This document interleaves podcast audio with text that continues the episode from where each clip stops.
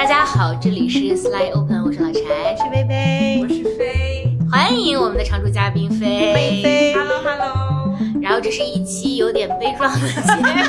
目，因为实际上上周的同一时间、同一个场景，我们已经录过一期了，但不知为何这期节目不翼而飞，所以我们 I S O 历史上的首次首次大悲剧啊。对，而且我们上次聊的可好了，可好了。对，而且我也忘了我都说了些什么，失去的总飞，你还记得吗？现在无凭无据，就说我们聊的最好了。啊，对对对对对对，感谢飞没有这个愤而没有跟我们绝交，对对对，还抽时间过来跟我们聊。对我们上期聊的是什么？Barbie 这个电影，嗯。所以我们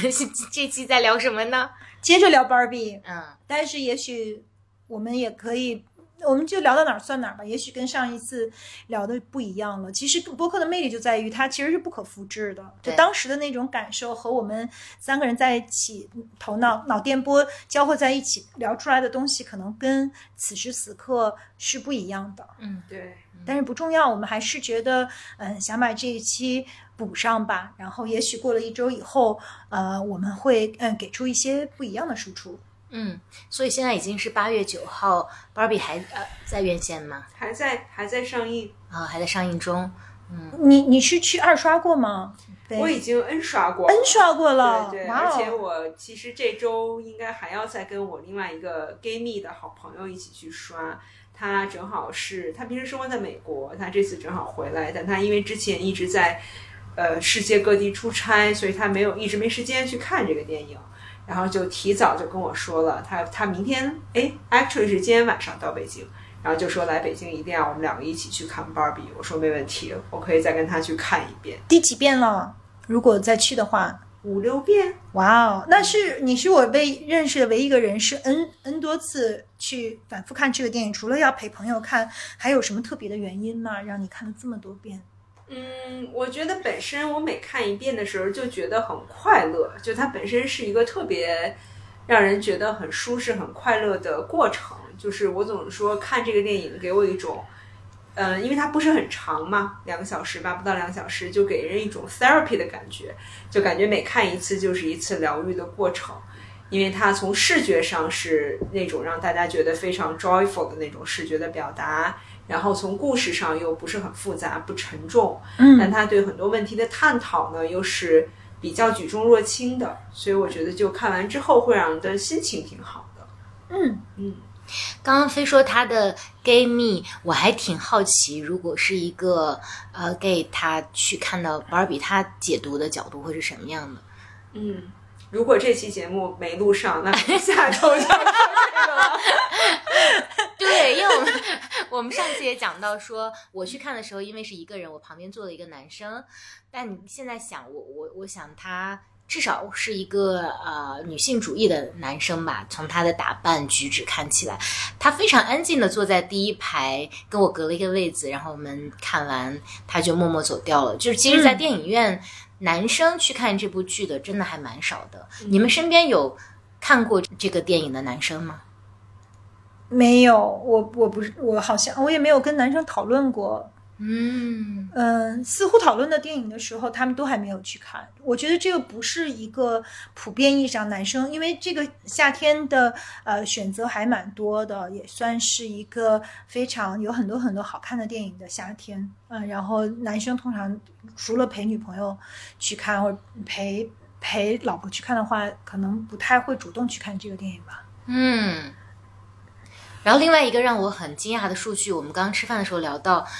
因为同期还上映着好几部其他的国产电影，我没想到 Barbie 在社交媒体上，至少我们目之所及，在播客、在微博、在小红书上的讨论还是蛮热烈的。但实际上呢，它的票房是远不如，比如说现在的《封神》或者《长安三万里》。对对对对对，这些呃国产电影，这个是我没有想到的。所以说明大家觉得已经很主流、很被广泛讨论的议题，其实并没有我们想象的那么被关注到。嗯，也有可能是我们目之所及的，更多的还都是跟我们类似的一些受众群体吧。所以可能有更大的市场或更大的空白，其实是我们没有看到的。嗯，因为我觉得这种这个本身进口片，它可能就有一些它特定的，比如在某一些城市或某一些区域可能会更受欢迎。呃，而又是一个非常一看是一个更偏女性的一个电影，是的那肯，定它就会受众人群更有限一些。有一个笑话就是说，那个这个电影在山东是一个禁片，那因为山东被有一个刻板印象，就是山东是一个特别呃男权、特别呃轻视女性的这样的一个地域梗吧，就是所以那种就是我看我的山东的那个。好朋友就发给我这个梗，就是说 在 Barbie 在山东是一个禁片，但实际上并没有吧？当然没有，你看我对有求真的，对，因为我们上一期有有一些我觉得金光闪闪的论点吧，其中一个就是非说 Barbie 不是一部性别主题的这个影片，不是一个女性电影，不是一个女权电影，对。那为什么这么？说呢？嗯。因为我觉得它更多的，至少说这个电影打动我的一点，更多的是他在探讨一个更大的话题，就不只是一个性别的差异，或者说，呃，一些性平性别平等的话题。我觉得这个电影其实它，呃，从某种程度上讲，批判了所有极端的。一些态度，当然说这个这个批判它是对是错，以及在现在的这个社会结构和大环境里面，是不是应该更极端一些？这个我们暂且不论，我觉得那个是另外一个 topic 了。只是说它作为一个商业电影，我觉得它还是完成了它非常出色的完成了它的任务。就是第一，它尽可能的被更多的人看到，因为它其实在全球整个的票房表现都很好。我觉得你一个内容再好，如果说看到的人有限，那它相应产生的影响力就会有限。我觉得它现在体量足够大，那么就意味着有很多人至少是。喜欢他或看进去了，或至少是看到了他，我觉得这个就是一个很大的成就。另外就是，我觉得他其实在最后探讨的更多的是一个你是成为一个什么样子的个体，或者成为一个什么样的人的这样的一个大的话题，而不只是一个作为女人，或者说是作为。Barbie 那种女人，还是一个普通女人，一个 ordinary 的女人的这种这种，并不是完全站在性别视角的一个探讨。嗯，所以我觉得它并不能完全算是一个女权电影。嗯嗯嗯，回应一下，就是呃，我我看这个电影也有特别强烈的这种感受，就像呃，所有的就是女性的性别问题，我觉得就是最重要的核心，它还是权利问题。所以我我之前就是也特别想聊一期这个话题，就是一切性别问题都是权利，其实是权利问题。那在这个电影中，其实也有很深的体体。体现嘛，因为它是一个反转的情节，它其实是呃看到就是如果女权至上的一一个社会形态，它可能会为给男性带来什么。然后当这个呃所谓的这个被压抑的男性到了一个真实的世界，是一个男权社会的时候，他的这种颠覆，他的全新的发现和他回去又去颠覆呃 Barbie Land 的这样的一个情节，就是很有意思。其实让我们换了一个视角去看，就是性别呃问题里的权利关系。就是我觉得，如果我们不能去理解性别问题里的权利关系，其实是没有办法很好的去呃理解性别的。另外，就是这个电影它作为一个商业片，就通常商业片会带来一个什么效果？就是它是一个视听震撼，然后你在看的这个两个小时之内觉得特别爽，它是一个让人非常爽的电影，但看完也就。完了，回回家就全都忘了。就是大部分 franchise 其实很多时候是这样的，但是 Barbie 它其实本来可以是一个很烂的电影，它是一个玩具公司的这个创意，它它最初的目的是为了呃重振这个 Barbie 这个玩具的市场的这个价值。可是它嗯、是这样的一个设定，本身本来是一个很可能砸锅的一个事儿，可是却拍出了它，而且它还是一个。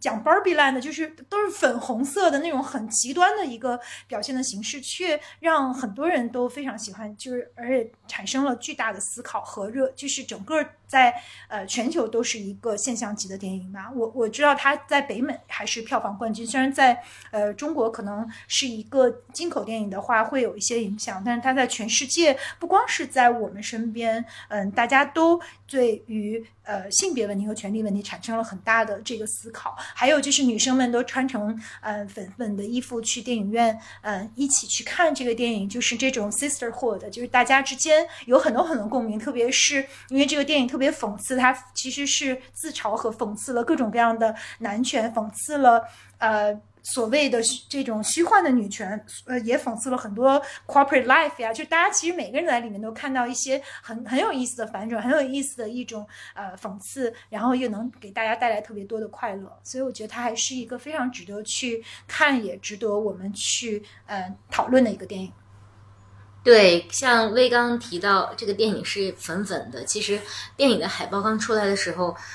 我是非常抗拒的，我是一个完全不粉色的女性。对，其实粉色对女生来说是不是也是一种刻板印象？对，而且它有一种侵略感，它会让你觉得，嗯，太过于刻板印象了。然后，所以，所以我对它的海报和海报上那个非常塑料感的芭比女主人，我是觉得非常非常抗拒的。但是我看了这个电影之后，就是它。可能有一些可爱的点，它会击中每一个人不同的那个痛点。就比如说，我觉得美泰这家公司实在太朋克了，就是 我从没有想到一家公司这么黑自己，对对对，而且他黑的坦坦荡荡，毫无心理负担，我就觉得哇，好可爱。就是这个是啊，我我可爱的点，所以就他的确是。嗯，你可以说它是一个很讨巧的电影，或者说它是一个很聪明的电影。我觉得这可能也是女导演的一个特殊之处，就是它的利用的都非常的智慧，所以它会有很多很巧妙的角度，让你制造出了反差，然后会让你觉得，哦，那他还挺朋克的，就是，然后他还挺深奥的。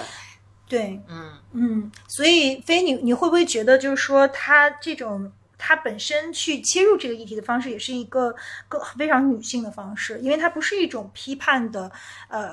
特别苦大仇深的，或者是攻击性的那样的一种呈现，而是一种呃非常有趣的，然后嗯充满了。呃，fantasy 充满了幻觉，充满了荧光粉。就是他不是说拍这个电影的时候，把全世界的那个荧光粉的颜料都给放到片场了，以至于这个颜料一直全球脱销。就是他用一个真的吗？对，是的，他用一种非常神奇的形式感去呃呈现一个其实非常深刻的问题。嗯，我觉得这个。不能完全说是女性导演，但至少是这位导演的一个特点吧。就是我觉得她既有她很多的坚持，也有她很多不一样的视角，就她还是个人风格很鲜明的一个导演。嗯，而刚才在聊的时候，我就在想，因为我们在说，就无论如何，我们说它不是一个女权电影，但它仍然是一个女性角色非常突出或者非常主导的一个电影。嗯，所以我觉得它可能跟一些我们。日常说到的一些，比如说大女主的爽剧啊，或者是这类的一些情境不太一样。就这个电影，我当时看的时候，我觉得它是非常真诚的，有一种探索的感觉。就他会带着观众走，至少他带着我走，就是你不知道下一步会怎么样，谁会更占上风，或者说大家最后会是一个什么样。就是他有一种大家一起成长、一起探索的感觉。而有的时候在看有一些这种。大女主、大女主类型的一些电影或者剧集的时候，尤其是剧的时候，会觉得它是一个结果倒推的，嗯，就是它是为了最后能给人带来很爽的那种爽感，所以前面其实是一直在为它而去铺垫，就是好像那个结果已经预设好了，而你在看的时候也知道最后我是会很爽的看的，但是可能它中间的那个对于你情绪和情感的那个牵动就没有那么强，很多时候，嗯。我就觉得他也有好多那个情节的设置特别巧妙，比如说他刚把这个性别冲突推到一个高潮，就是后来 Ken 还哭了，就是他们搞他搞了他回来颠覆 Barbie Land，然后把它变成男权社会，然后女生都被洗脑了，就变成他们的这种就是小小就小仆人一样去给男生服务。但是后来 Barbie 回来发生一系列的事儿，然后就是那个最著名的宣言，就很多很多女生在微信上去转，说我不是怎么样还要怎么样，不是怎么样还要怎么样，就是他。把这个呃女性的一个尴尬的处境非常淋漓尽致的去表现之后，却有那么一段舞蹈，就是 Kevin 突然在，就是是我的最爱，对，而且特那个排的太好玩了，就是你你刚觉得就是可能所有的女性看在那个时候都会特别愤怒，想起自己成长的。各种各样的受限，想起自己成长的各种艰难，做妈妈、做女儿，作为就各种各样的角色，在一个情绪的高潮的时候，她突然就给了这么一个。就是特别好莱坞经典的这种音乐剧的一个呈现，而且它排的那么的有意思，就是你觉得，我就觉得说，那男生也很可爱啊，他们真的太可爱了，就是你你不能恨他们，你得想办法去跟他们相处，因为这个世界如果没有这堆可爱的 Ken，那这个世界不是也很苍白，也很没意思吗？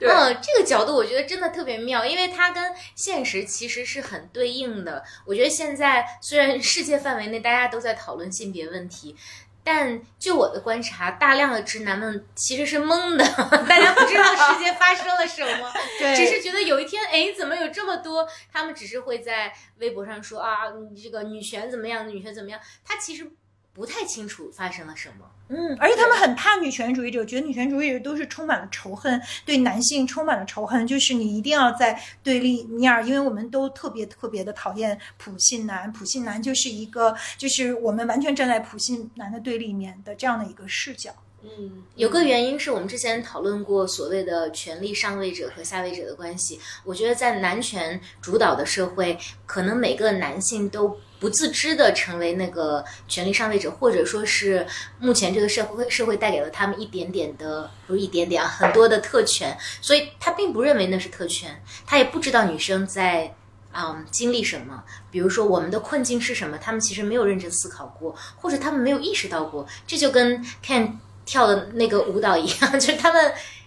你要说。其实是挺可爱的，因为他其实不知道发生了什么。对，而且那个电影里呈现的是一种女生的觉醒的之路。可是其实电影里男生还是蛮可爱的，就要不然就是喜欢马旋折腾，要不然就哭哭啼啼，要不然就跳舞。就他其实反而是不觉醒，他是被动的，他的所有的跟世界的交互都跟他周围的人有关，或者跟跟女性带给他的这样的一个呈现有关。对我突然觉得，这可能从某种意义上讲，就是这个女性导演，这位女性导演的那种包容性。嗯，就是她其实，在呈现这些看的时候，看似 呈现他们的时候，是让他们非常的善良。嗯，就是他们其实非常善良，非常单纯，所以你看他们的时候，不会有任何的反感，就觉得好像挺可爱的，或者说你是能够感觉到他们对于 Barbie。的那种尊重的，就是他那个尊重和那种善意在里面非常非常的突出，所以我我个人在电影里其实最喜欢的就是他们的那段舞蹈。我我第一次看的时候，哇，觉得真的惊为天人。后来我后来 Barbie 真的火了之后，我还看到有很多人在网上发，就是有一些舞蹈教室在排那段舞，就是各种穿着黑衣服的男生在那跳，就觉得还还挺，就证明很多人还是 get 到了他。那一段的那个精华吧，是的，而且其实美美国的这个歌舞片的传统，其实可能跳的最多都是女性，当然也有雨中曲这样的，但是也是独舞吧，就集体的男性的这样的一个呈现。一个这么美好的一个展现其实是没有的。其实这个本身也是一种对电影的一种反转的致敬，就是因为大量的歌舞片，我们可能会看到很多女性，比如在开始的时候，Barbie 他们开 party，他们也去跳舞，男性在这里面是陪衬，到最后是一个男性的这种集体的呈现。我觉得这个嗯手法处理的也特别的巧妙。嗯嗯，我们上期还聊到一个很有趣的观点，微说。你觉得这个电影的主题其实是求真？对，就是对我来说，可能呃很多，因为我也听了一些播客，就是嗯，大家在谈 Barbie 的这个议题上，大家还是基本上都呃，就是在议题的，就是性别的这个议题上去探讨。可是对我来说，就是最打动我的，就包括我们这次这个播客没录上，我觉得也跟这个特别有关系。就是呃，我觉得在我来说，这个嗯。就是他讲的一个最重要的议题，他的一级问题是真与假的问题，而不是呃性别对立的问题。因为 Barbie 就是我们在想，就是为什么 Barbie 可以在 Barbie Land 活的呃，他可以得到永生，对他来说是一个无限的游戏，每一天都是完美的一天。那他为什么要去真人的世界寻找真相呢？他为什么最终呃在了解了现实世界有多么的不靠谱和对于他来说有多么的不友好之后，他要选择去呃？就是去人类的这个真实的社会去体验，包括电影的那个呃开放性的结尾，就是他去 Martell，但他不是去面试，也不是去上班，他是说我是来看妇科医生的。就对这个结尾，大家其实也有很多的争论吧。就是我觉得其实它呈现了一个特别特别重要的问题，就是真实对我们来说为什么如此重要？就是为什么 Barbie 嗯他没有选择留在 Barbie Land，而是去呃选去做了一个那样的一个相反的选择呢？就也很想听听大家是怎么去看这个问题的。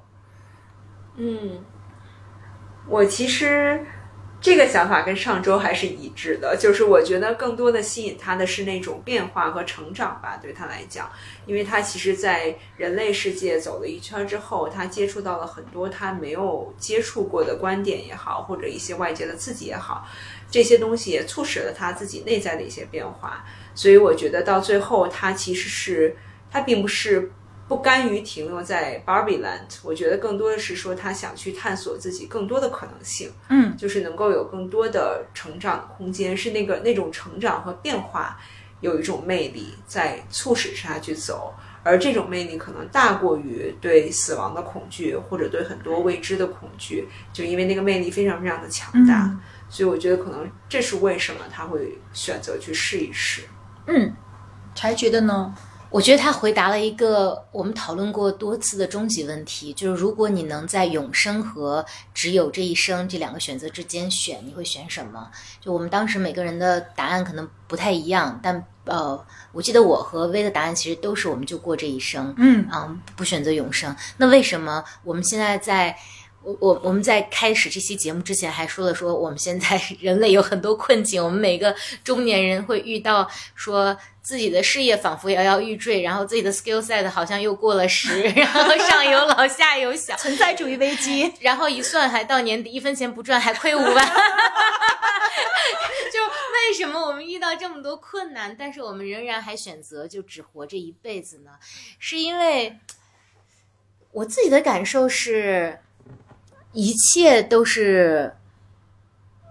相相克相生的，或者说一切都是互补的、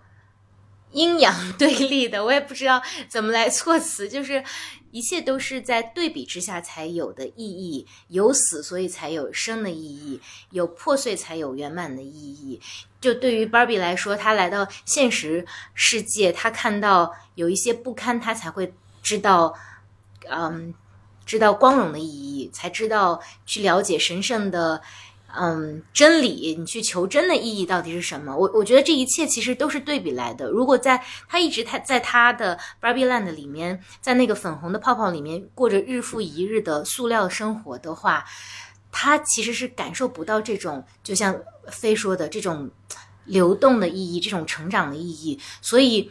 我我我是觉得一切都是在对比之下发生的。那他一开始就去讨论了死亡的问题，虽然是美泰的那个女员工在纸上画真人在思考的时候，其实映射到他的世界，但对于 Barbie 来说，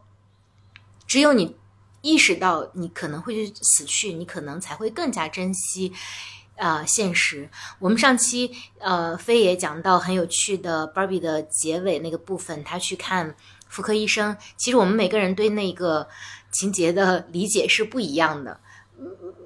你们俩要不说说，你们认为他为什么去看妇科医生？我我的理解是，就是他。这样她才算是一个真正的女性吧。就是说，因为她这个电影里的性别设定在 Barbie Land，就是有一个特别重要的情节，就是 Barbie 和呃 Ken 到了真就是真实世界里面，然后她遭到了性骚扰，然后她就去去说你们就别闹了，我俩都没有性器官。然后后来才嗯跟跟那个情节是呼应的。那我是觉得就是说，唯有嗯她作为一个女人，就是我们作为女性的特质，可能这个政治不正确，但是我觉得最核心的还是我们。生理上是不同的呀，因为我们生理不同，我们的呃化学反应不同，我们对人生的感受才不一样，所以男女才是呃有差别的。虽然在权利上我们不应该有差别，我们应该是一个呃平等、互相尊重的一个相处的模式。但是每一个生命体验，如果他没有性器官，那他就不能成为真正意义上的女性，那不是一个真正意义上女性。那他其实所有经历这些都是虚假的，嗯就像希腊诸神，他就是一永远。远生活在一个无限的游戏里面，他可以为所欲为，做任何一件事儿，他们也可以去呃永永生不死，嗯，他们也可以各种乱睡，他们想干什么都可以，他也可以去祸害人间。可是为什么他们还是对人类的生命这么感兴趣？然后他们还是需要永远去跟人类做这个交互，就是因为我觉得这种不完美，它就是因为是有限性生命，我们要面对死亡，我们要面对性器官带来的好和不好，那这个生命的体验才是真正的丰富的。否则的话，他就是一个苍白的 Barbie land 的 Barbie，每天生活的都是一样的，他永远穿着完美的衣服，甚至每个人也都没有职业。Ken 的职业就是 beach，连他也不是救生员，他也不是 海滩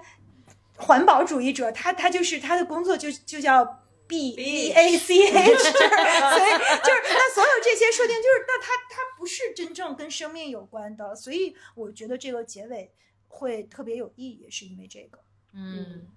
我也觉得，我觉得它就是一种 callback 吧。一个就是刚刚薇说的情节，包括他后来从车里最后下来，他穿了一个平底的凉鞋，其实都是呼应他和在芭比 land 时候的一些不同。就是我觉得他是终于成为了一个开始成为一个在人类世界里面生活的一个女人，所以我觉得这个可能是她最后很巧妙的一个呼应前面。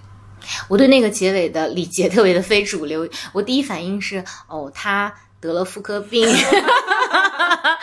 但但是我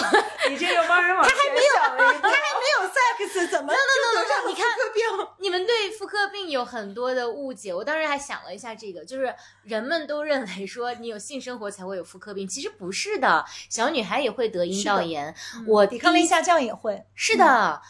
我第一次去看妇科医生是在十七岁，就我因为我十六岁读大学，十七岁是大一暑假，我妈妈带我去，然后我印象非常深刻，那个妇科医生就很糟糕的去问我说你有没有过男朋友？嗯，那个时候我连男生的手都没有牵过，然后我好生气，我说我连男生的手都没有牵过，但但你就是会得妇科病，所以这很正常。然后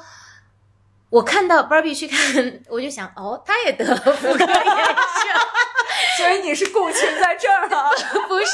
然后我就觉得，我也想起难言之隐，然后我就觉得串了串了这里。他就脆弱了，就是一个人脆弱了，其实才是有了真正的人性，就是病毒也好，细菌也好，它会攻击你，就是你不是一个。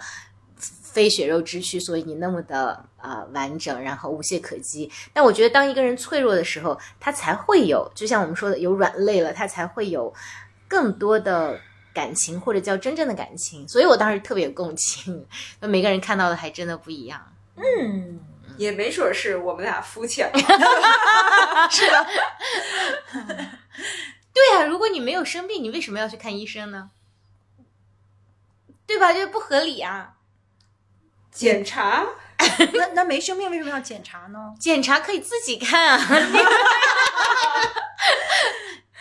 是不是？我有认真思考了这个问题。也有道理，也是。他如果就是说，那那你或者他是用用一种符号性的方式来去呃标题他的女性特质吧，就是至少它是一个很很符号性的。也许如果没得病去看妇科医生，确实不太符合逻辑。对让我想起我们，你之前就是上过小片儿的那个课，就是每个人拿一个镜子去看看自己下面长什么样儿，而且就把这个画下来。其实其实没看的时候，大部分人都是画错了的，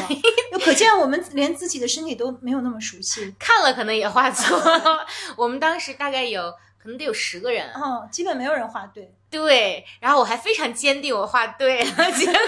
发现错的非常离谱。对，嗯你想我们跟对自己的这个性器官有那么熟悉吗？其实并没有，我们很少有，因为。也许是一种羞耻感，还是怎么样？我觉得大家也没有说拿着镜子去认真观察自己那个地方到底是什么样子的。这好像我怎么觉得这好像是《Sex and the City》里边的一个情节？哦，是吗？没对，有，我记得好像曾经有一集是他们鼓励 Charlotte 吧，还是因为 Charlotte 是相对比较 traditional，然后更保守一点的，嗯好像是鼓励他去观察一下。对，好像是不是是有对。嗯，所以 你们观察过吗？我就上小飘的课的时候才观察过，啊，就为了把它画对，然后第二次我就画对了。哦，我没有哎，我可能没有这个 motivation，哎，你要观察一下，挺好玩的。那你能画对吗？肯定画不对。没有，他这个问题其实我觉得我我们可以在节目里面讲，他是让你画顺序，对不对？他呃，对，就是比如说大阴唇、小阴唇、尿道、阴道，它的互相之间的关系是什么？就是你要把这些，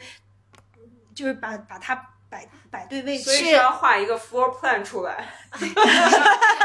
是肛门、尿道和阴道之间的关系。是的，你们确定这期节目能录上吗？到时候又不翼而飞了。这这个不会是敏感词吧？这是医学术语。对，但是真正有的呃很多女生都没有画对这个尿道的位置。嗯，嗯所以我们其实并真真的对自己并不熟悉的。嗯，嗯嗯。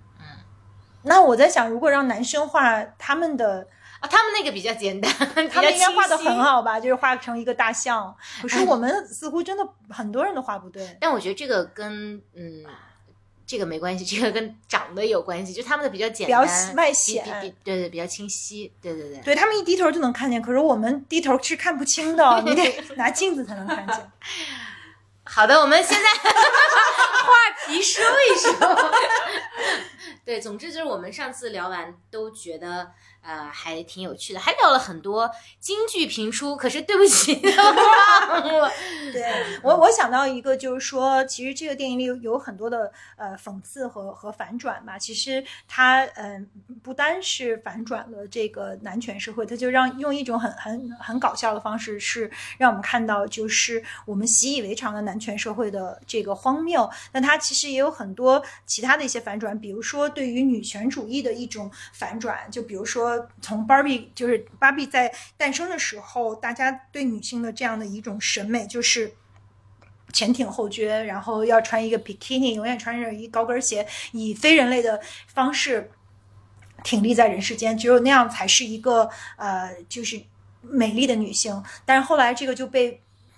狂轰乱炸，在女权主义兴盛的时候，在六十年代之后就变成了这她是物化女性，因为真正呃正常的女性是不会这样的，我们不会永远都踩着七寸的高跟鞋，我们都全挺后撅，要穿着比基尼去呃呈现在世人面前，我们才是一个呃性感的形象或者美丽的形象。但后来就是在这个电影里的那个小女孩，她们呃生活的这个时代就是非常的反芭比，然后她们也变成另外一种暴力，就是说，如果一个女孩打扮的特别的性感，似乎就是一种被自我物化或者是一种自我的贬低。其实我觉得这些就是他给了一个很中立的视角，就是说哪一种极端的观点都是一种暴政。就我们如果其实最重要的是我们自己是谁，有有我们自己的选择。比如说，如果 Barbie 她回到了真人的世界，她还想穿的像以前一样，她愿意踩着七寸带着绒毛的高跟鞋，那是她的选择。但如果她觉得这个不舒服，她就要穿平底鞋，她不想化妆，那也是一种选择。其实每一种都不一定是错的，就是我们。最好，我们最好的状态是我们可以自由的去选择我们想有什么样的呈现，而不是说我们做只有这一种选择，另外一种选择就会一定会骂得很惨，一定会是被上升到某一种教条或者某一种信仰中去去受到压制。我觉得这个部分其实它也呈现的非常好。嗯，但实际上，它所呈现的这个现象，你你觉得在此刻的时代有好转，还是它恶化了呢？就比如说，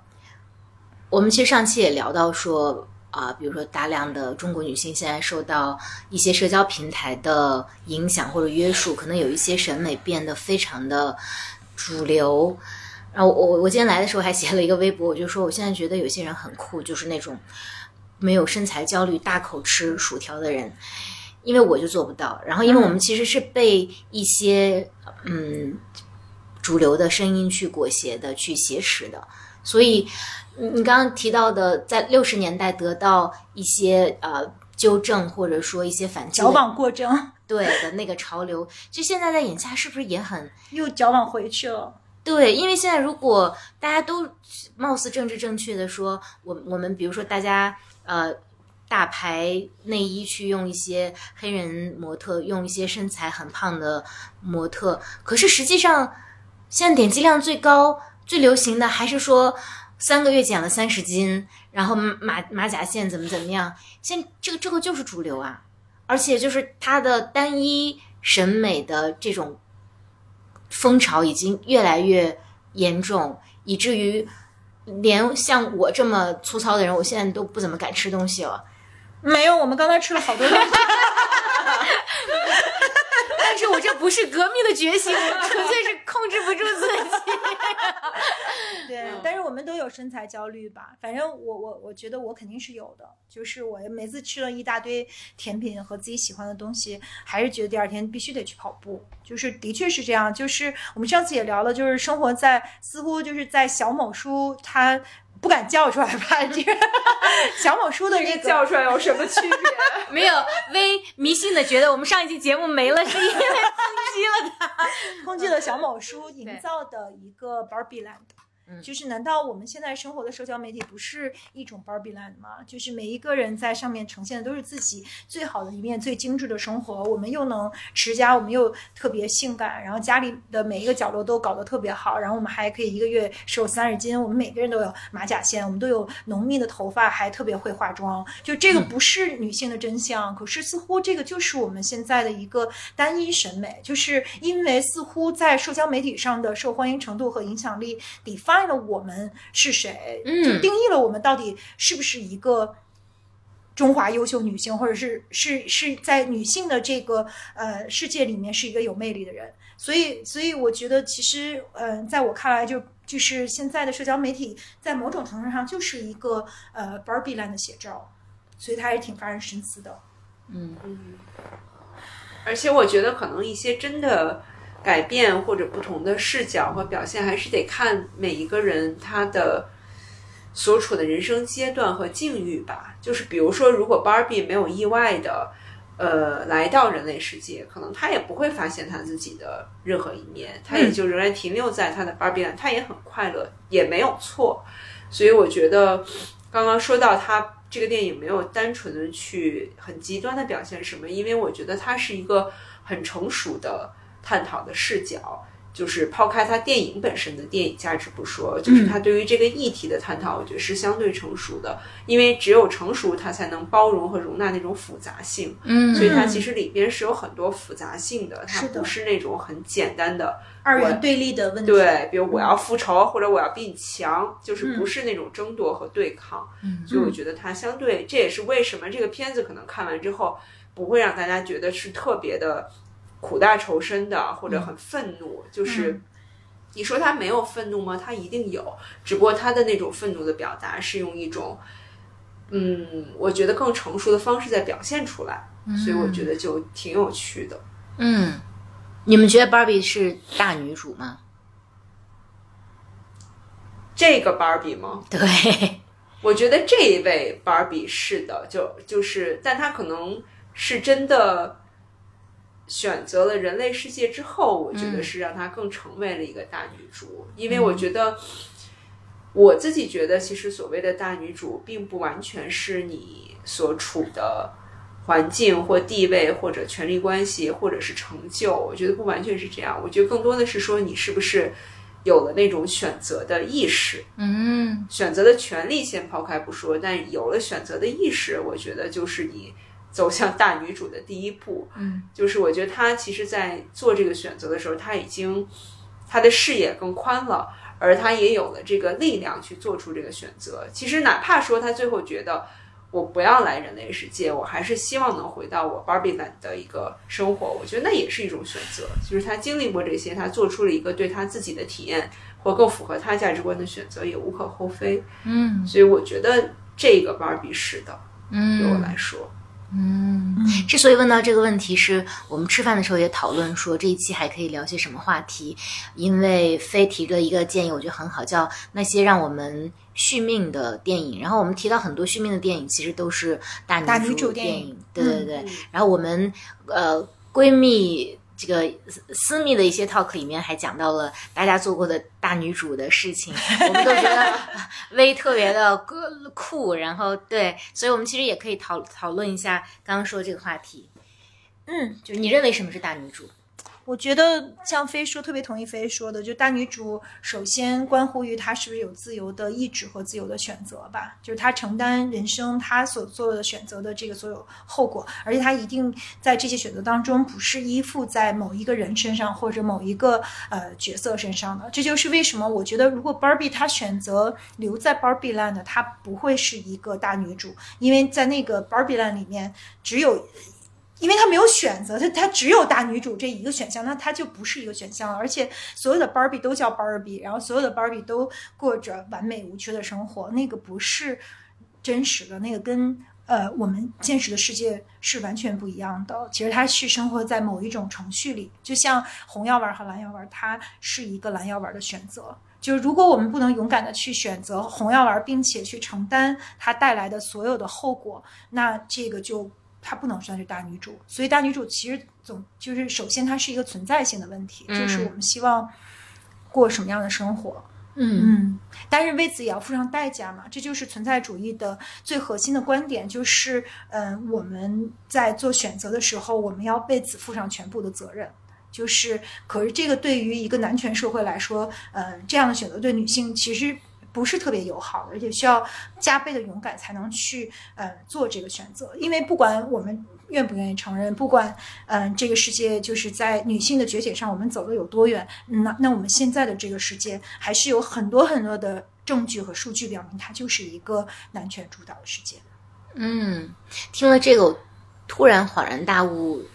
我觉得大女主一定程度上其实也是可以被养育和被塑造的。嗯，我我还挺感谢，就是我父母对我的教育，让我一直以来没有太多性别的差异感。但我在想，就这个幸运是从何而来？我突然想到，就其实在我很小很小的时候，从初中选班到高中选学科，到啊中考的时候参加哪一种考试，其实每一步我的选择跟父母的选择都是不同的。但他们最终都尊重了我的选择，并且让我去承担相应的啊结果。那这样的话，当然结果都比较惨烈。对，但但是但是他很早就让我意识到，其实有选择的权利是一件更重要的事情。嗯，否则的话，即便你选择被迫选择了一条相对容易的道路，可能你一辈子都不知道自己在经历的事情它意味着什么。所以，嗯，我觉得如果我我还能再生一个孩子，刚好她也是女儿的话，我也在想说，我怎么样去养育她，可能会对形成她一个相对完整和成熟的性格可能会更有益。但薇，你这么大女主，你觉得这跟你受到的？教育有关吗？我觉得这跟整个一代独生子女就是政策应该也有一些相关，因为嗯，就是你你就是以前就是一个嗯典型的场景，就是说，比如说家里有好多个孩子，那可能比如说受教育的机会不是呃雨露均沾的，那通常家里都会保这个哥哥和弟弟，让男孩子去呃。上学把这个唯一的机会公平的呃给男性，那女性就是更多的承担家务的这个责任和家里的这个 provider 的这样的一个呃责任。但是就是嗯，独生子女政策彻底的在中国的社会改变了这一点，就是因为每一个家都只有一个孩子，那不管是男孩女孩都会家里都把最好的资源，就是所有的就是又又是中国人又非常。的去投资教育，所以就把所有的最好的资源都给了这个孩子。那他在城市里面，就在大城市，特别是这种典型的现象，因为那那往往都是女性。所以我小的时候，嗯，在学校里其实从来没有过说，嗯，可能老师会觉得男生。总体来讲，还是理工科更好一点。这个可能是我唯一受到的性别歧视了。其他的方面，就是还是非常 meritocracy 的，就是大家就是比成绩。那其实比学习成绩，女生往往都比男生强，而女生更多的当班干部啊，然后女生又比较会表达，就是能够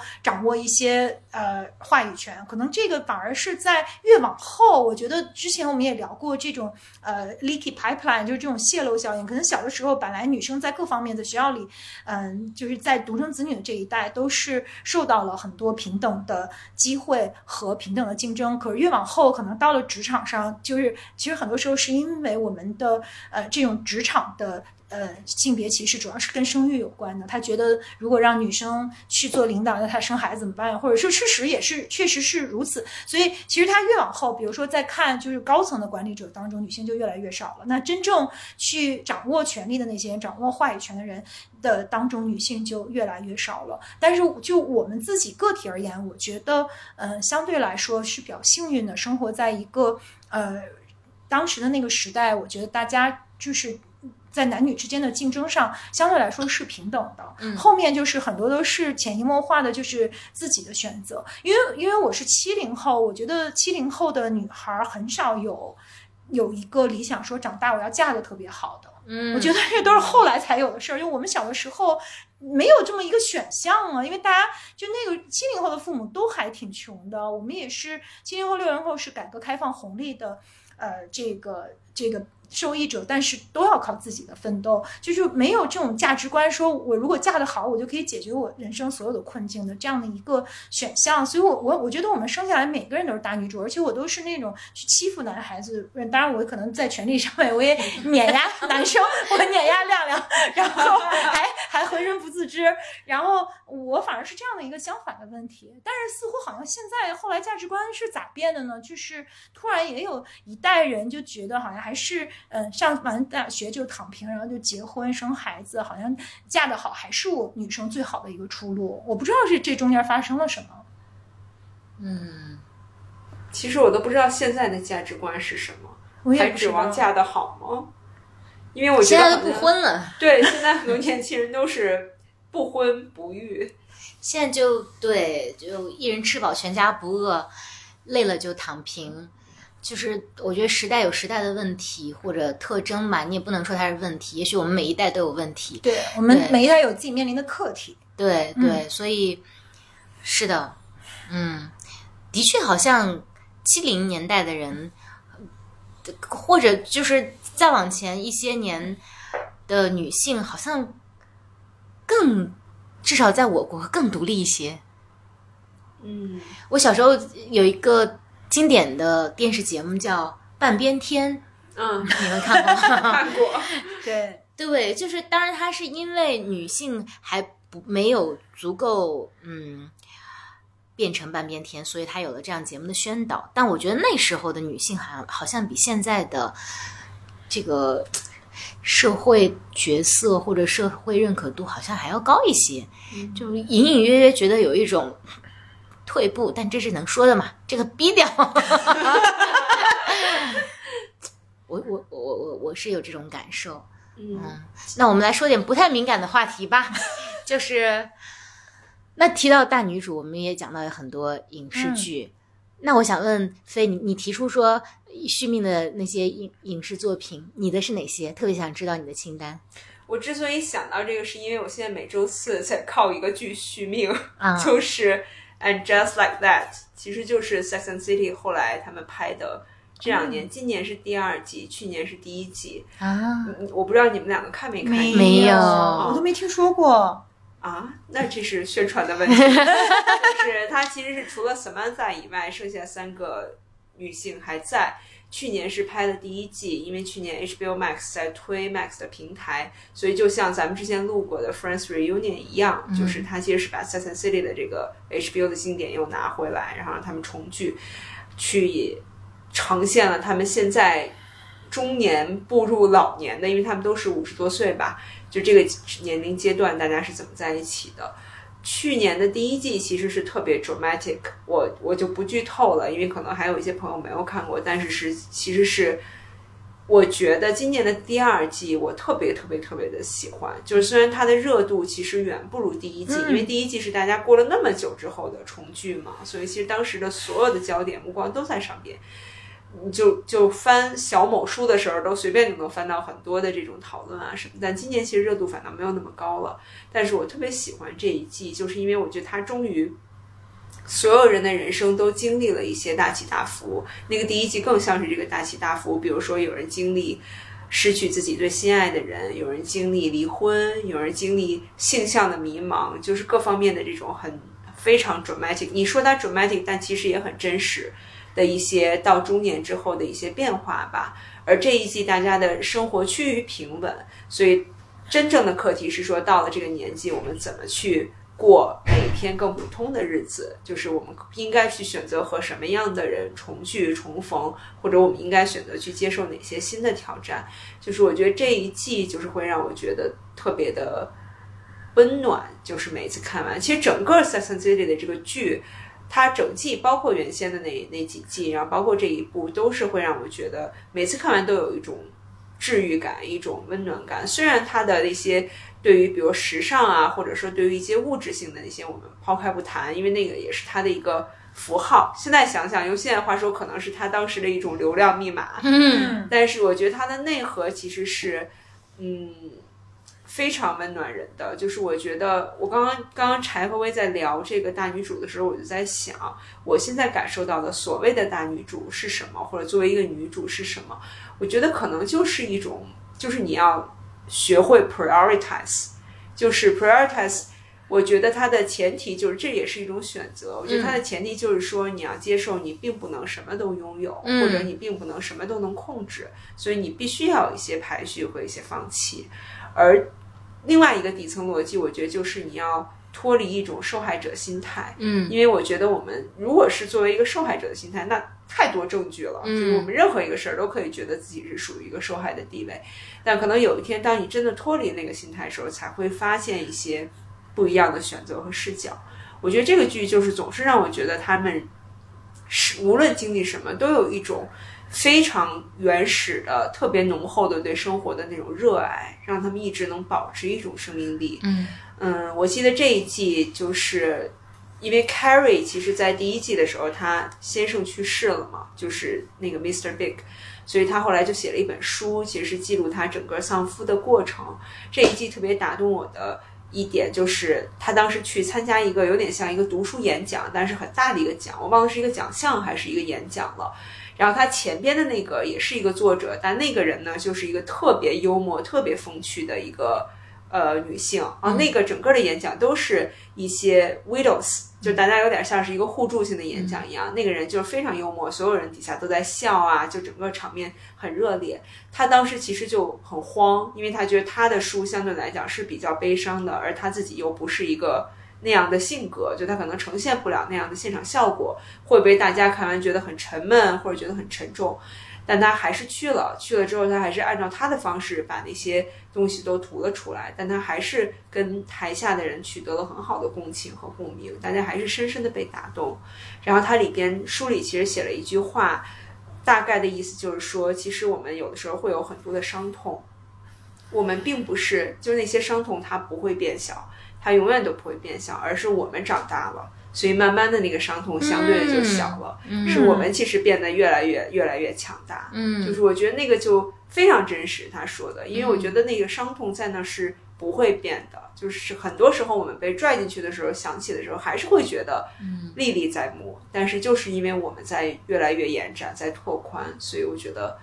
就是，总之这个剧就是我现在的续命剧。今天周三了，明天我又可以续命了。哇，哦，听着好想看呢。是，嗯，中文叫什大使，好像就非常粗暴的翻成了就这样。啊，好的。那我的续命剧就是了不起的麦瑟尔夫人。嗯，我就是她是一个彻头彻尾的大女主戏，然后她就是因为这个最后一季其实是刚刚结束的，就我看到呃最后一一集的时候，真的是涕泪滂沱，就是。呃，因为我也陪着她走了五季嘛，从她作为一个就是犹太女孩的那种家庭主妇，到她老公出轨，然后她就是呃愤而跑去那个 Gaslight 去演讲了脱口秀，其实她就是展露了自己脱口秀的才华。到后面就是有一段就特别特别打动我，就是她爸爸的觉觉醒。嗯，她爸爸是一个哥伦比亚的教授，就是那种特别美国左翼知识分子，然后他们家干了好多特雷的事儿。就特别有喜感，但是有一天他爸就跟他的老友们一块聚会，然后他们都特别的颓丧，就是有的人也是孩子，就是呃跟孩子的关系不好，有的是呃老婆去世了，然后嗯自己孤独孤独一生，或者是也有一些是他事业上就他们已经都快退休了嘛，就 irrelevant 在就就是大家都讲一些特别让人沮丧的事情，包括他就说他太太走了，然后他发现多。家里都是东西，然后他就开始想象说，等他死了，这些东西在他的孩子眼里怎么去标的什么的。然后这个时候就是。那个他爸爸就说，其实他最大的人生的感受，等他垂垂老矣的时候，是他从就是他忽视了他的女儿。就他小的时候，他觉得他们家就是一个犹太的这个呃，就是光荣之家，因为他们都有就是他们的长子都会继承一个神奇的智商，然后他们就是历史上出了好多名人、大知识分子，什么大教授，还有什么呃导弹发明人之类的。然后他从来没有关注过这个女儿，可是他现在房子是女儿买的，家里的。所有的这个重要的事情都是女儿在做主，女儿是顶着。他说他小的时候每个星期都特别重点培养他儿子，然后他儿子就是在 CIA 工作的一个特别小，就是不起眼的小职员。可是他从来都没有呃想过，就是给女儿创造一个更好的条件，去让她追求自我。可是女儿在离婚了，大家从就是在他们犹太社会里面都觉得，就是他就这一辈子就完了，他的一生就就终结了。可是他却开启了一个绚烂的。职场的一生，生然后他还跑去那个，就是去上班儿，然后就是每天就穿的特别美美的跑去做编剧啊，然后他后来就自己演出，直到他后来变成一个特别著名的，在在这个真人在美国的脱口秀脱口秀的历史上，可能是第一个就是女性的这个非常著名的全世界巡演的这样的一个脱口秀演员。然后他就说，他其实从来没有嗯关注过女儿。然后，可是却最后发现自己的一生最后是被女儿拖住的。然后我我就是看这个剧，就当时我真的特别特别感动，可能也想起我跟我爸爸的关系吧。就是嗯，然后也看到就他的这个这个在五 G 的这个。人生的经历和成长，他也爱过很多次，他有有不同的男人，然后不同的情感的这个失败，然后他永远就是他房子也没了，然后他其实他跟他前夫的关系也特别特别好，然后他俩就是，然后他跟他经纪人之间的那种友谊和爱恨情仇，包括他自己的整个的这个成长之路，就觉得特别好，就特别温暖。这个剧我也看了很多遍，就是我觉得我在他身上也能够看到很多很多的自己。嗯，你看过吗？我不敢说，我看过抖音的几分钟带你看完《麦瑟尔夫人》第几季，那个我看过。对，然后我在想我的续命影视是什么的时候，答案居然有点拿不出手呢。不会是《甄嬛传》吧？啊，嗯。不是，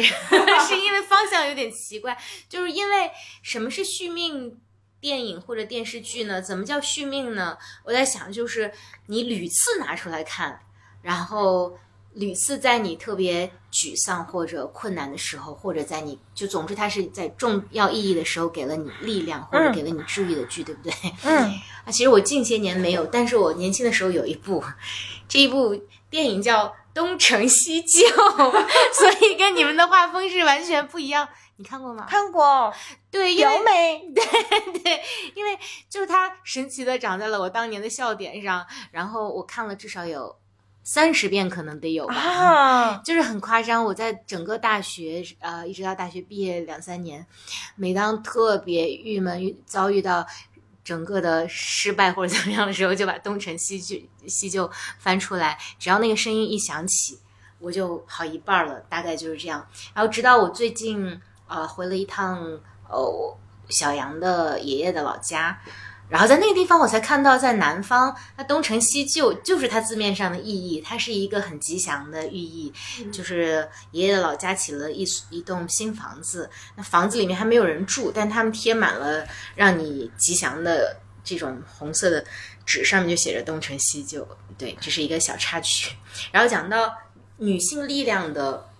这个给予的话，我觉得有几部剧给我的印象特别深，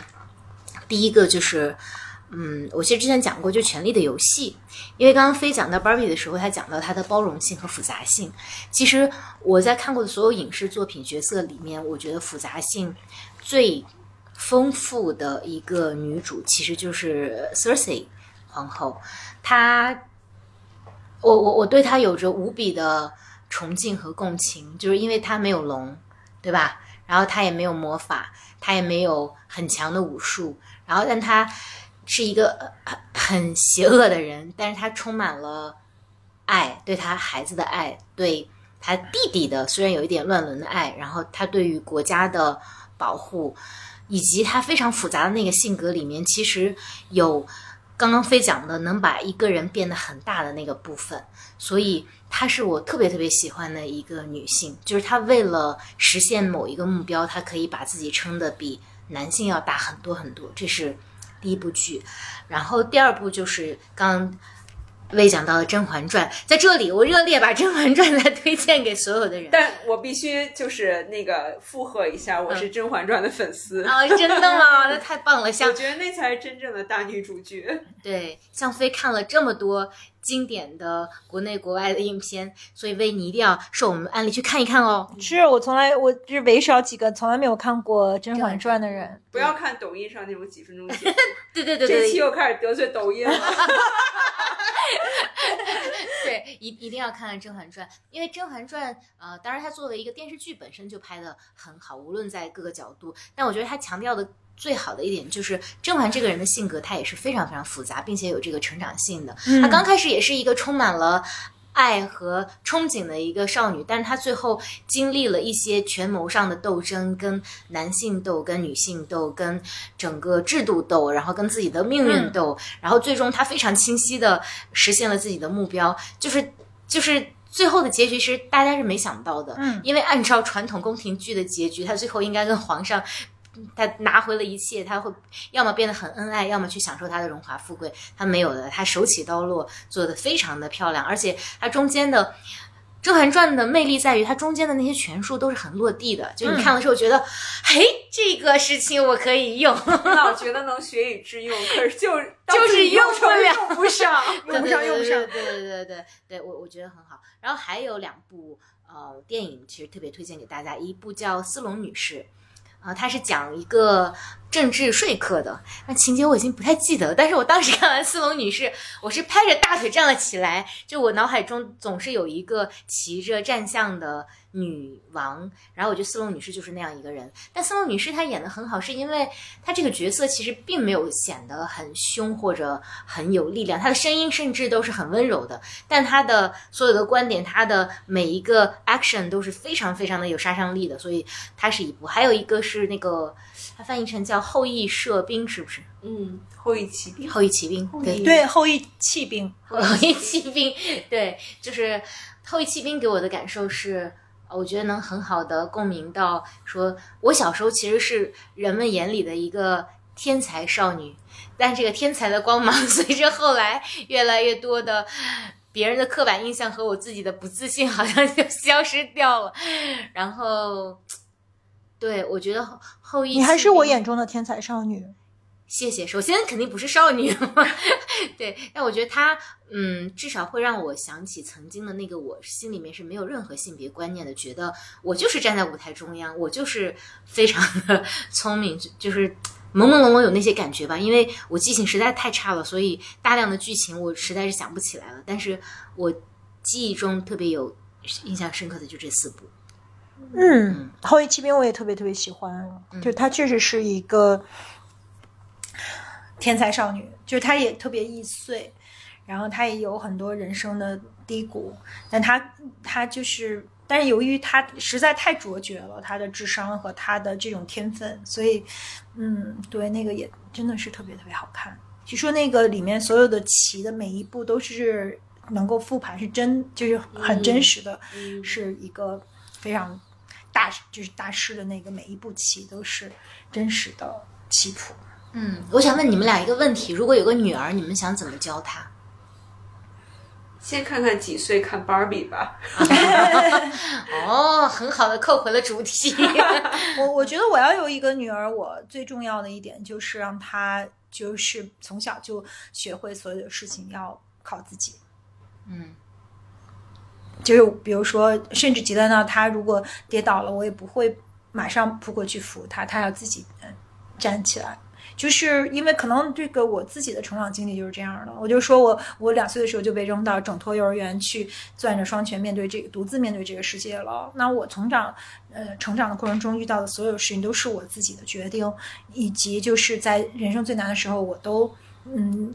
是靠自己爬起来的吧。就是我觉得可能也做了好多特别愚蠢的选择，可是你没有办法为这些选择后悔，因为那就是我全然的我自主的决定。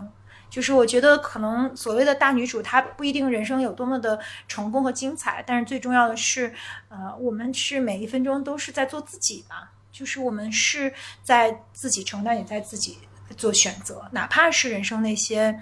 嗯，黑暗的时候，至暗的时候，那也是属于我们自己的。就像刚才飞讲的那个，那个就是我很想去看的那个剧吧。就是那可能我我甚至觉得，其实嗯，小的时，我现在回想起来，我觉得小的时候的那些挫折都不算什么，因为中年之后的挫折才是真正的。因为小的时候，无论你有什么挫折，你都觉得未来还是有希望的。就是等我爬起来，我还有别的选择。等我嗯，这次考试没考好，还有下次考试。这个学没上好，那我还可以嗯再去，再有下次。可是不知道到什么年龄之后。也许是四十五岁之后，就是你觉得没有下一次了，人生没有下一次的决定等着你。然后有很多时候，就我们都有一种好像要被时飞速旋转的时代抛出去的那种感觉。就可能我们现在从小学到那些 skill set 已经不太适用了，我们要终身学习，我们要去跟上这个充满不确定性的这个。变幻的世界，然后同时我们的父母也老了，身体也不好了，然后我们自己也嗯精力不如以前了，然后还会有一些职场危机、自我身份的危机，似乎好像中年后的这种女性的面对的问题才是更尖锐、更真实的。所以我突然想到一个调研，说这个女性就是绝经之后五十岁以后，其实才更快乐。是因为那个时候就跟自己和解了，就是我们就不再困惑了，我们也不再逼自己了，我们跟就是我们完全接受了自己是谁，然后也不来月经了，你就这个女性的这些焦虑都没有了，你就变得特别的平和和快乐。那似乎好像在我周围不是这样啊，就 我很困惑是为什么好像似乎这个并不是周围朋友的状态呢？可能他们都还没绝经呢，是不是因为我们还都没到绝经的时候？对。所以，也许有一天可以聊聊绝境，关于绝境这个话题。嗯嗯，哎，那那个就是新的这个剧叫什么？嗯，And just like that，呃，just like that，他们是不是已经都到了绝境的年龄？Well，他们没有特别去 address 这个 topic，但是他们确实都不年轻了。然后，我觉得里边就这一季，我看到有几个觉得挺有意思的，一个就是。嗯，那个 Charlotte 就是她，因为她是美美的那种嘛，然后她在就是年轻的时候有孩子有家庭之前，她不是一直在这个 Gallery 工作，就是也是有非常光鲜亮丽的工作。嗯，然后呢，她在这一季的时候，其实她后来有了宝宝之后，她就一直是回归家庭，就没有再出来工作。后来等现在孩子也大了，她其中的这个孩子还是就是你需要用 they 去称呼他们的这种，就是慢慢的孩子也大了，有了自己的这个。自主的意识，希望妈妈能更少在家了。然后这个时候，他其实就会开始有一些存在的疑惑，就觉得这个时候正好有一个人 offer 他说愿意请他再去自己的 gallery 去工作。他后来考虑一下就接受了。但接受就是很多剧就是接受了就接受了。但我觉得这个剧它特别有意思的，或整个这个 franchise 特别有意思的就是它把很多女性那种特别细微的。较劲，或者是那种小心思，就是非常坦诚的表现出来。比如说，他当时的一个点就是，他觉得他现在比以前胖了，但他还是希望他的整个穿衣风格能够像年轻时候他那样，比如穿一个小黑裙，然后他就跟他的好朋友去试裙子。然后先是去了那个服装店，就已经非常不高兴了，因为那个这个服装店的 sales 就是一个二十多岁年轻的小姑娘，她看着她就是有点气儿不打一处来那种感觉，因为她已经五十多了，想重回职场，然后就对那个小，而那个她中间就是因为她有肚子嘛，所以她其实中间有一根粉腰带。然后他那个好朋友就说说你如果怕显肚子大，你就不要系那个腰带了。他就非常要强，说不行，说这个这整个 outfit 的 point 就在于这根腰带，他不能脱下那根腰带。然后那个年轻的 sales 还非常好心的小姑娘就给他挑了一些其他的那种特别宽松的裙子过来，说你可以试试这个，就又给气着了。然后他那个好朋友就跟那个小小女孩说了一句，说哎说。不是你的错，说你唯一的错就是你只是二十多岁的一个年轻姑娘，说但早晚有一天你会理解他的，说嗯 trust me，嗯。我也觉得特别有意思，哎呦我天哪，就是我已经被戳中了。成功安利，嗯。所以我觉得就是这种很小的小心思就特别有意思，嗯。就是在里边的这些嗯小冲突，然后包括像 Carrie，她其实虽然她的先生去世了，但她这一季又碰到了新的爱情，然后她也有一个好朋友，就是那种呃。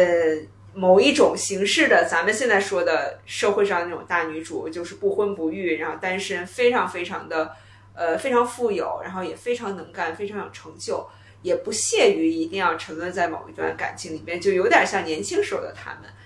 然后，但是呢，她就是 Carrie，因为有了新的男朋友，是谁我就不剧透了。但是呢，她就非常希望她男朋友能够带出来跟大家一起吃饭。但他这个朋友就是一直不愿意，就假装没看到微信，就不愿意回他这个微信，不愿意回他电话。甚至有一天两个人在同一个发廊洗头的时候，他就想假装没看见，就偷偷的走出去。但 Carrie 就直接 address 这个问题，就问他说：“为什么你好像在躲我？”然后这个女生就是说：“我确实不愿意跟你们去吃饭，因为看到你们的这样，他会提醒我，我其实虽然我有了这些，但我还是没有爱情，就是会让他自己觉得心里很不舒服。当然，最终他还是出现了。就是我觉得这种特别真实的一些情绪上的、心理上的探讨，就让我觉得啊。”确实是那样，就是还是挺有共鸣的。看的时候，嗯。嗯，马上安排。是呢，嗯。嗯。看起来，嗯。对，所以其实又回到那个话题，就是其实我们每一天的生活是非常具体的，有很多很多具体的需求和具体的困境、具体的事情是需要去面对的。嗯嗯而，Barbie 它可能就是一种非常抽象的、非常提炼的，去用一种近乎，所以它才近乎于呃一种荒诞的方式去来呃展现这个，它是另外一种风格。就就我想到，因为我听到很多就是关于呃就是 Barbie 作为一个女性主义电影，它没有去触碰性这个话题的一些探讨，就是说如果呃女性问题，如果我们不去触及性的问题，它其实它其实并没有真正触碰核心问题，它没有触碰男性的这个性暴力和女性的。在性上的这些困扰，可是另外一方面，可能它就是一个这样的电影吧，就是它用它要用一种更提炼的、更抽象的方式，才能去包容很多很多这种复杂的观点，而且他要用一种更女性的，就是那种快乐的、平和的。就是 Barbie 遭到了很多，比如说她差点被关进盒子里什么的，她她第一反应就是逃跑，然后她遭到了很多，就是她以为自己是所有女孩的。续命玩具，可是后来发现，其实女孩特别讨厌他，就是他其实遇到了很多冷遇，可是他还是用一种非常天真的赤子之心的，对这个世界充满了善意的方式再去解决和面对他他生活中的这个每一个人，所以嗯，就是不一样。我就想到这个这个导演，我特别特别喜欢他，还有两个电影我也特别喜欢，一个是《Lady Bird》伯德小姐，还有一个是《小夫人》，也都是。他之前的两个作品，然后这个其实也都是讲的是大女主，而且是呃女性的成长，可能是她熟悉的。我觉得《Lady Bird》有可能是她自己的一个、嗯呃小小自传这样子的。然后嗯，就是小妇人，我不知道大家是不是都看过，反正我觉得每一个人在小妇人当中都可以看见自己。就是那四个女生，她们姐妹一起的成长，每一个人的生活的选择，每一个人的性格，她们去去面对的问题。就是也特别有意思，所以这两个也很推荐给大家吧。就是呃，Barbie 的这个导演的另外两部女性主义的电影，嗯，也非常非常的好看。嗯，太好了！所以我们这集其实收了一堆推荐给大家的大电影。放送，对，如果大家想知道的话，我们会把它写在。具体来说，就是我会把它写在 Note 里面，然后大家可以根据啊、呃 Note，然后去选择你喜欢的去看。就我们是成功的一期续命的一期，在上期没有录上之后，又重新吐槽了各种平台的一期。我觉得也很开心吧，虽然就是上期没录上，还是挺沮丧的。可是其实这个话题我们再聊，可能上期我们自己觉得很多金句我们是呃没有没有，就是这次就不想再重复了。可是我觉得这期反而是更真实的，就更真实的去，嗯、在就是它已经不是说对于有这样一个电影的一种狂欢，而是说很真实的去面对这个电影带给我们的思考和我们每一个人的女生的这种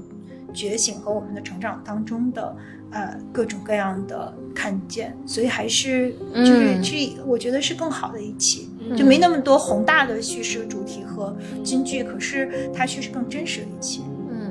嗯而且有很多干货的一期。嗯，是的，所以特别谢谢飞，在我们、我们的录音笔搞砸了上次的录音的情况下，还愿意出席，跟我们度过了欢快的一晚上，还吃了很多的甜食、水果和云南菜。嗯，开心。好，嗯谢谢飞，谢谢大大家，大家晚安，拜拜拜拜拜。